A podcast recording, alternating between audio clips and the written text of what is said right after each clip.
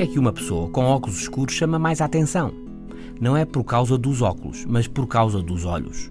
Os óculos tapam os olhos e o cérebro é obrigado a preencher o espaço vazio para captar a fisionomia, a face a que não vê os olhos. Demora mais tempo, pode ser mais um segundo ou umas frações de segundos, mas esse tempo a mais é a atenção a mais.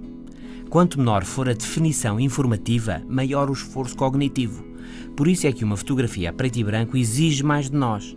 Cognitivamente esforçamos mais, somos mais envolvidos, porque a fotografia tem menos definição, está mais afastada da realidade.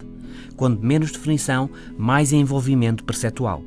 Por outro lado, no envolvimento típico do ambiente digital, quanto mais sentidos usamos, mais envolvidos estamos.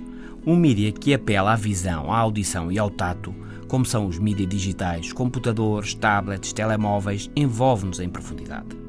E, como antes dissemos, quanto menor for a definição sensorial, quanto mais fraca a qualidade do som, da imagem e a intuitividade do comando de mão, maior também o envolvimento, mais aliados estamos do resto, porque temos que nos esforçar mais em termos de percepção. A televisão, por exemplo, é cada vez mais fácil de ver, porque a imagem e o som têm cada vez mais definição uma televisão a preto e branco não permitia outro tipo de atividade a quem havia.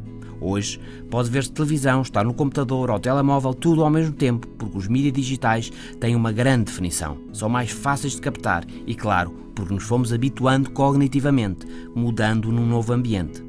Resumindo o envolvimento digital, mais sentidos é mais envolvimento, mais qualidade de informação é mais liberdade de ação. Até amanhã.